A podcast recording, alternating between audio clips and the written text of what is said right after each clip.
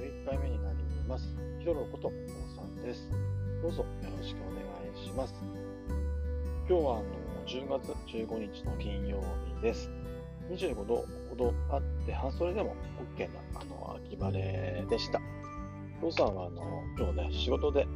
外作業をしていたんですけども、もう紅葉も進んでいて、桜は落ち葉になっていましたね。はい。今日はあのお父さんの人となりの一つ、性質の一つですかね、あの自意識過剰について少しお話ししたいと思ってこれを撮っています。で、こういったね、お話をしようと思ったのは、先日、伊佐さんのポッドキャスト、次はどこの、えー、シャープ8ですかね、の時間がないを言い訳にせず続けたいのね、回で、あのー、信号待ちをね、している車なのでね、止めるときに、隣の車と並ばないように止めているっていう話があったんですね。その時、ああ、お父さんと同じだなと思って、くすっとあの、笑いながらね、あの、聞いていたんです。そしたら、あのー、月のセラビの宇宙で一番小さなニュースをやってらっしゃる、あの、月のセラビさんが、ツイッターで、私も同じです反応してくれたんですね。そこから、あの2、3、あのやりとりを、あのしまして、あのシュウさんにね、これって、あのビビリですかって、あの、判定してもらったりっていうやりとりがありました。で、お父さんはね、あのまあ、隣の車の人と、あの目がね、あったりしたら、あの、少し、なんか、嫌だなとか、気まずいなとか思ったりね、あの、隣の車の人もね、あの、それって嫌だろうなって、あの、おさんの中で思っているんですね。だから、あの、まあ、無意識、おさんの場合はね、無意識じゃなくて意識してるんでしょうけども、あの、車を並べて止めないようにしているんでしょうね。それをね、同じようなことをあの職場の人に聞いたんですね。そしたら、あの、その人はね、あの、例えば、あの、可愛い子が乗ってるかなとか、あ、隣の車かっこいいなとかって、いうね、思うことはあるけども、そんなことは、あの、意識したことないですね、って言ってね。お母さんにもね、聞いたら、あの、そんなことはね、一度も考えたことないって、あの、言ったんですね。そんなこと考えて運転してたんだっていう、反対にとても驚かれたんです。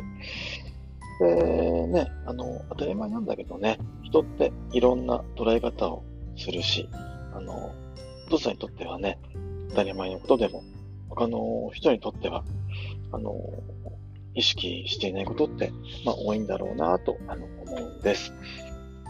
で、同じようなことなん、まあ、いくつもね、お父さんあるんだけど、その一つのちょっとエピソードっていうのを話したいと思うんだけども、あの、お父さん髪の毛ないのでね、あの、毎週1回ぐらいね、あの、バリカンで1ミリに、あの、取ってるんですね。だから、あの、髪の毛でイメチェンするって、なかなか難しいんですよ。だからたまにあの、髭を伸ばしたいなって思うことがあるんです。で、髭って言っても、あの、一郎のようなね、武将髭ですね。それってね、何回か伸ばしたことがあるんですけども、あの、例えばご飯食べたり、お茶を取ったりするときにね、あの、まあ、今だったらあのずっとマスクしてんからね、その時にあのマスク取るじゃないですか。それがね、とてもお父さん、あの、でき、できないんですね。なんか、だからね、人知れずご飯を食べたり、こっそりね、お茶を飲んだりしちゃうんです。うん。それはね、あの、まあ、知っている人なんですね。知っている人がいるとね、やっぱ気になっちゃう。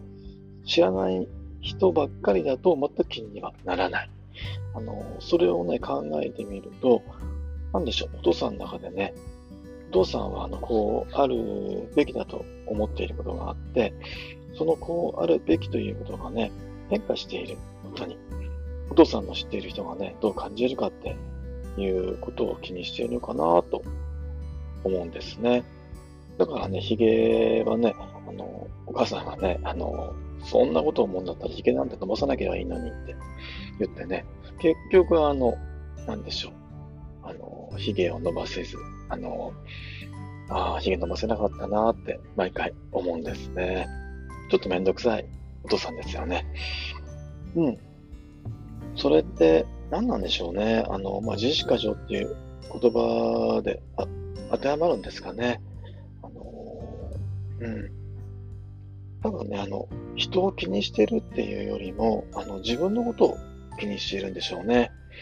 うん。だって、あの、人がね、悪い印象を持たないっていうのはお父さん、なんとなく分かっているので、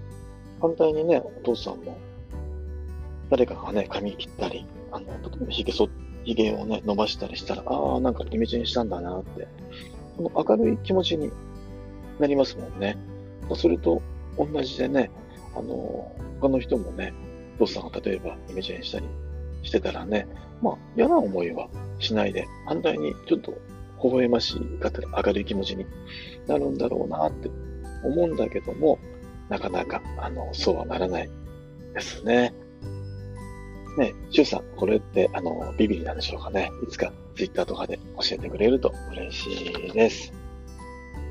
そしてね、この回で、あの、若ちゃんにちょっと話したいことはね、まあ、できるならば、あまりいろいろ考えないで、まあ、堂々と過ごした方が良いかなと思っています。お父さんもね、別におどおどしているわけでは全然ないんだけども、まあ、いつでも自分をね、解放しているかって言ったら、それはなかなかできてないかなって思うんですね。それはね、できた方が楽かもしれないですね。ただね、あの、まあ、いろんなね、人がいて、まあその場が明るくなったり、うまく進んでいったりするからね、何がいいのか悪いのかっていうのは、それはもうわからないし、そういうのはもうないんだよね。何でも OK っていうか、うん。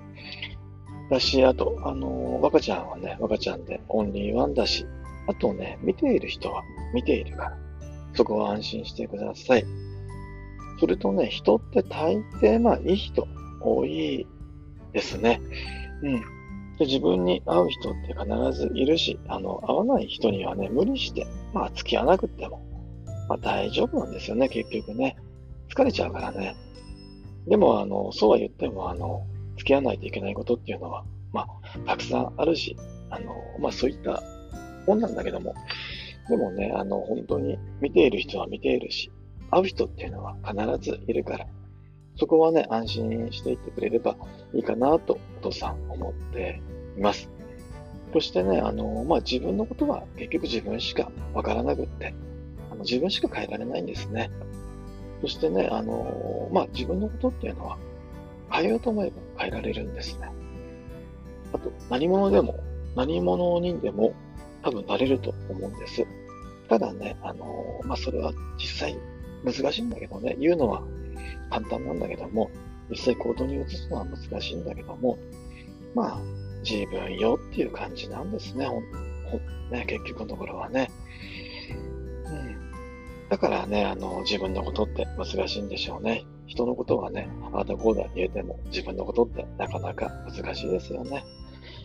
うん。で、人に優しく、そして自分にも優しくしていってくれれば、なんかいろんなことうまくいくのかなと思っています。はい、なんか他にもちょっと話したいことがあったんですけども、ちょっと長くなったと思うので、今日はこの辺で終わりにしたいと思います。最後までお付き合いいただいて本当にありがとうございます。ではまたありがとうございます。